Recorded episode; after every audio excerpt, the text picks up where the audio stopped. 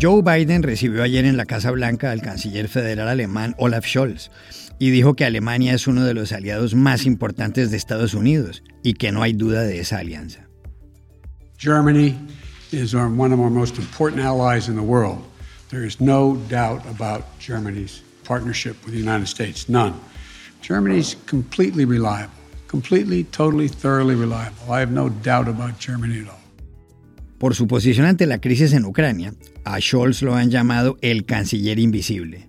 ¿Lo sigue siendo luego de su visita a Washington? Hablamos con Carolina Chimoy, corresponsal de la Deutsche Welle. En el Perú, tras la dimisión de otro primer ministro, el diario El Comercio de Lima, el más antiguo del país, le pidió la renuncia al presidente Pedro Castillo. ¿Por qué exactamente? Hablamos con su director Juan Aurelio Arevalo Miró Quesada. Post Reports acaba de contar cómo fueron separadas en Estados Unidos, tras cruzar la frontera con México, una mujer guatemalteca y su pequeña hija, y cómo se reencontraron años después. Sobre eso y sus implicaciones hablamos con el corresponsal de The Washington Post, Kevin Siff, que siguió todo paso a paso. Hola, bienvenidos a El Washington Post. Soy Juan Carlos Iragorri, desde Lisboa. Soy Dori Toribio desde Washington, D.C. Soy Jorge Espinosa desde Bogotá. Es martes 8 de febrero y esto es todo lo que usted debería saber hoy.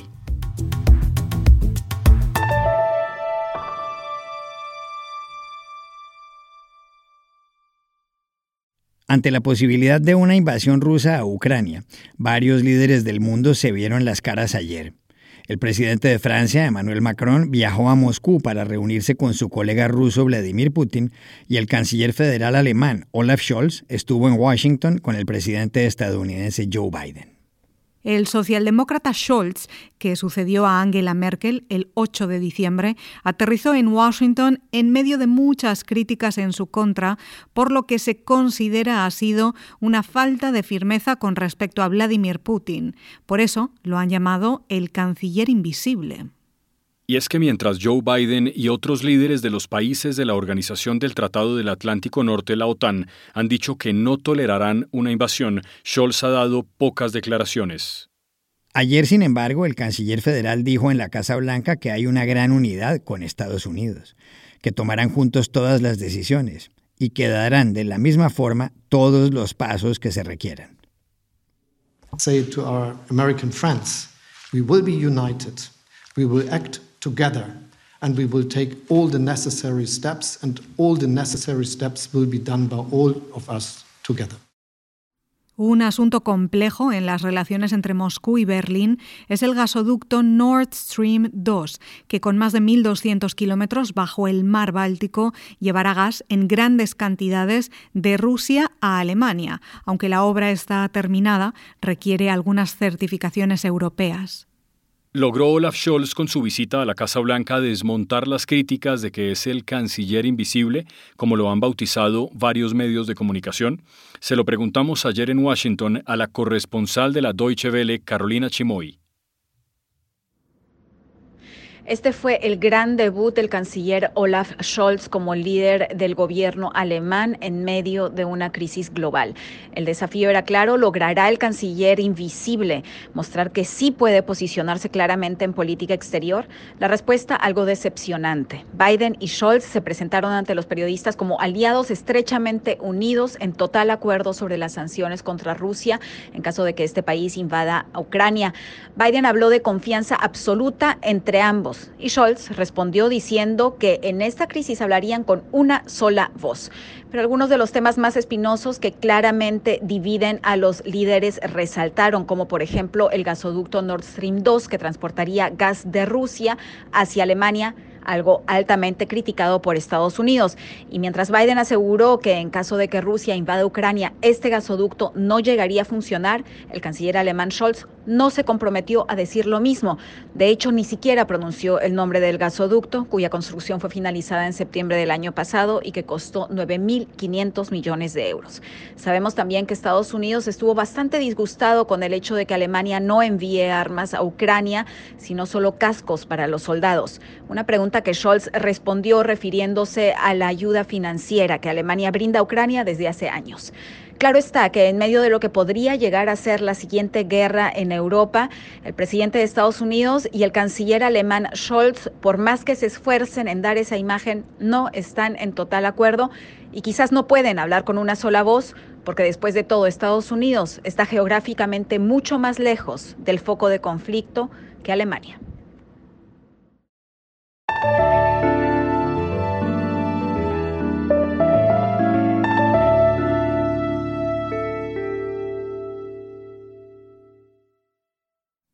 El sábado en Lima, el presidente del Consejo de Ministros del Perú, Héctor Valer Pinto, presentó la renuncia a su cargo. Es el tercer primer ministro de Pedro Castillo, que lleva seis meses, seis, como presidente de ese país. Héctor Valer Pinto estuvo solamente tres días como presidente del Consejo de Ministros. Debió irse cuando la prensa peruana reveló que tanto su esposa como su hija lo habían denunciado por violencia familiar. En el Perú, si bien la renuncia del presidente del Consejo de Ministros acarrea la de todo el gabinete, el presidente está en la libertad de ratificar a algunos de sus integrantes. En cualquier caso, tras la dimisión de Héctor Valer Pinto, Pedro Castillo se pronunció. He tomado la decisión de recomponer el gabinete ministerial y estos cambios se harán teniendo en cuenta la apertura a las fuerzas políticas, académicas y profesionales del país, ya que más allá de las formas de pensar o de ideologías, debemos apuntar a servir de la mejor manera al peruano de a pie que lucha día a día Héctor Valer Pinto es el tercer primer ministro de Pedro Castillo. El primero fue Guido Bellido, acusado por haber defendido al grupo terrorista Sendero Luminoso. La segunda, Mirta Vázquez, que dejó el gobierno hace una semana. Para varios analistas, la inestabilidad del gobierno de Pedro Castillo podría terminar en una moción para removerlo del cargo, una moción de vacancia. El presidente, en una entrevista el mes pasado con Radio Exitosa, dijo que no había sido preparado para gobernar. En medio de todo esto, el domingo el diario El Comercio de Lima, el más antiguo y conocido del Perú, le pidió la renuncia a Pedro Castillo. ¿Por qué exactamente? Llamamos ayer a su director, Juan Aurelio Arevalo Miro Quesada. Mire, nosotros hemos pedido la renuncia por tres razones fundamentalmente. Esta es una gestión marcada por la improvisación, por la falta de transparencia y por la nula voluntad autocrítica. Juan Carlos, este gobierno tiene seis meses y ya va a tener cuatro gabinetes. El último primer ministro duró cuatro días. Y lo único que han tenido en común es que han estado repletos de personas con antecedentes policiales y judiciales y gente que no cumple con requisitos mínimos ni siquiera de experiencia en sus cargos. Hemos tenido un primer ministro investigado por apología del terrorismo, por terrorismo y por lavado de activos, y el último tenía denuncias por agredir a su esposa y a su hija.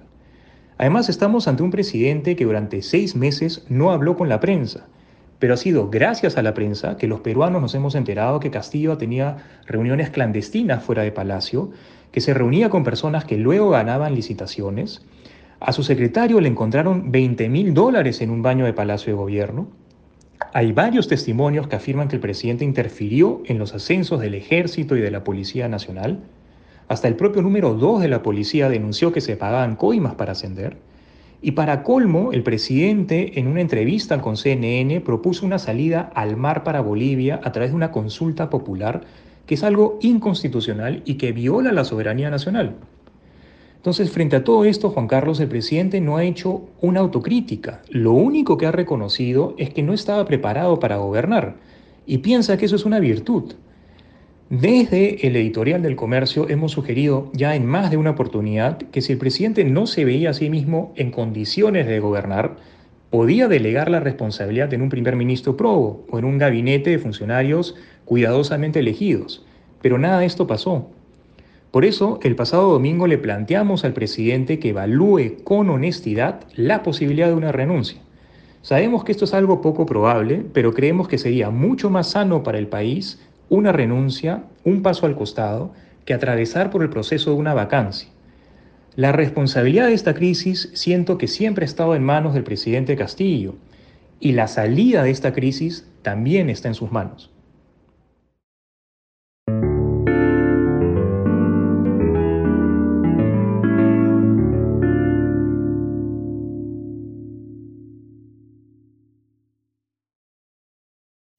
El viernes, a propósito del primer año de la política de reunificación de inmigrantes que puso en marcha el presidente de Estados Unidos, Joe Biden, Post Reports, el podcast en inglés de este periódico, The Washington Post, hizo un episodio muy especial.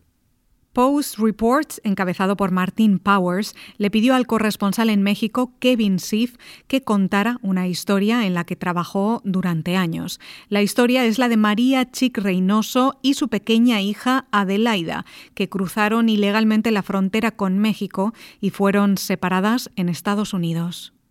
La madre fue enviada de regreso a su país, Guatemala, mientras que Adelaida se quedó. La niña, que ya habla inglés, le contó recientemente a Kevin Siff cómo los agentes fronterizos le dijeron que tenía que dejar a su madre y que ella y María lloraron en ese momento porque no querían separarse.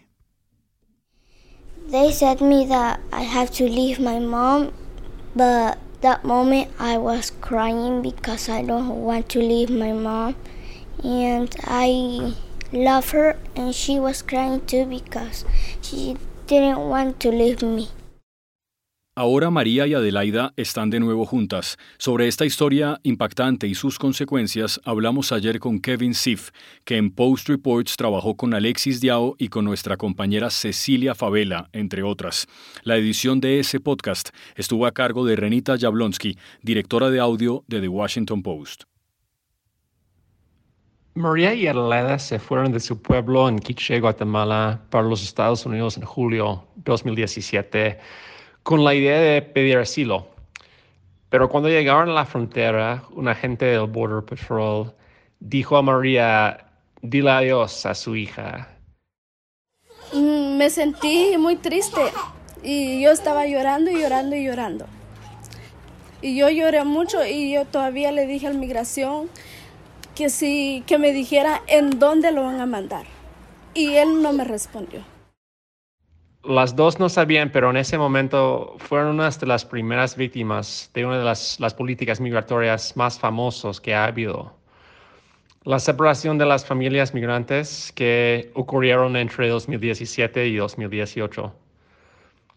Adelaida, quien tenía seis años, se fue primero a una casa de acogida en Nueva York y después a la casa de su tía en Florida. Eh, aprendió inglés, asistió al segundo grado, al tercer grado, al cuarto grado, pero María, su mamá, le deportaron a Guatemala. Ella miraba que su hija se creció a través de la pantalla de su celular eh, intentó migrar otra vez y otra vez la, le, deportaron. A veces las dos pensaban igual, que nunca se iban a volver a ver. Pero cuando ganó Joe Biden, el gobierno de los Estados Unidos estableció un programa para reunificar las familias separadas abajo de la política de la administración anterior. María fue una de las, las primeras de recibir una llamada en, donde su abogada le preguntó, ¿ya estás lista para viajar a ver su hija? Hola. Um, hola María, soy la abogada Carolina. Yo acompañé a María en el viaje. fuimos primero a Houston y después a Florida. Adelaida la estaba esperando en el aeropuerto de Fort Lauderdale y cuando vio a su mamá empezó a llorar y gritar al mismo tiempo. Fue una de las cosas más impactantes que, que he visto como reportero. Después de cuatro años separadas, empezaron de nuevo su vida juntas. También le preguntamos a Kevin Siff cómo ha sido la relación entre María y Adelaida tras su reencuentro. Ya están juntas otra vez lo cual fue un sueño para ellas. Pero la verdad es, es una relación compleja.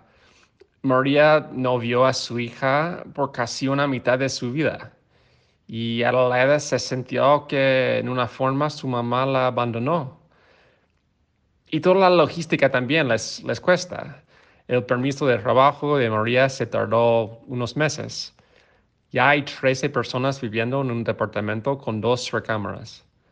El permiso humanitario de María se vencerá en tres años y luego nada está claro. pero es posible que pueden ser separadas de nuevo.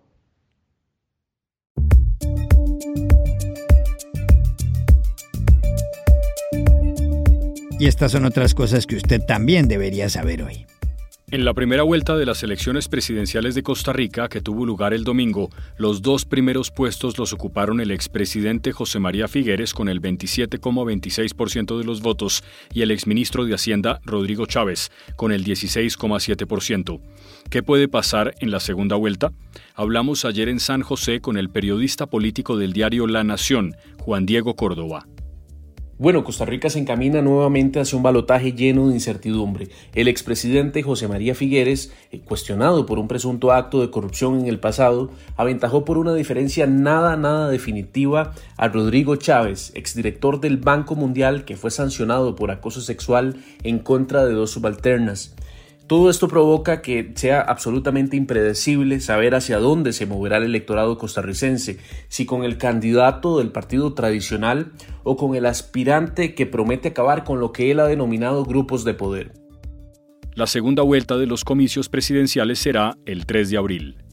La nueva presidenta de Honduras, Xiomara Castro, promulgó el sábado una ley que les da una amnistía general a quienes fueron funcionarios de su esposo, Manuel Zelaya, derrocado en el año 2009. La medida incluye a los acusados por oponerse contra el golpe de Estado y favorece a los encarcelados por protestar por la reelección de Juan Orlando Hernández en 2017. Los críticos consideran que esta ley puede beneficiar a algunas personas que han estado inmersas en actos de corrupción. En Venezuela, la sede del periódico El Nacional de Caracas pasó ayer a manos de Diosdado Cabello, número 2 del régimen chavista en cabeza del presidente Nicolás Maduro.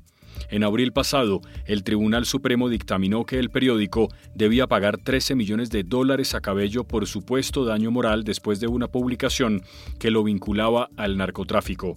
El diario había reproducido una información del periódico madrileño ABC. Anoche llamamos al director de El Nacional, Miguel Enrique Otero. El Nacional ha sido víctima de un robo judicial. Eh, Venezuela es un país donde no hay ningún tipo de independencia de poderes, donde los jueces son nombrados a dedo, donde los jueces lo que hacen es cumplir las órdenes del Ejecutivo. Y en este caso es algo terrible porque la jueza que decidió entregarle de manera privada el edificio del Nacional a Diosdado Cabello es la hermana del Contralor de la República. Es, una, es un bochorno lo que hace Venezuela, lo que hace el régimen de Maduro con el sistema judicial. Y aquí termina el episodio de hoy de El Washington Post, El Guapo. En la producción estuvo Cecilia Favela. Por favor, cuídense mucho. Y pueden suscribirse a nuestro podcast en nuestro sitio web, elwashingtonpost.com, seguirnos en nuestra cuenta de Twitter, arroba y también nos encontrarán en Facebook, buscando el Post Podcast. Chao, hasta la próxima.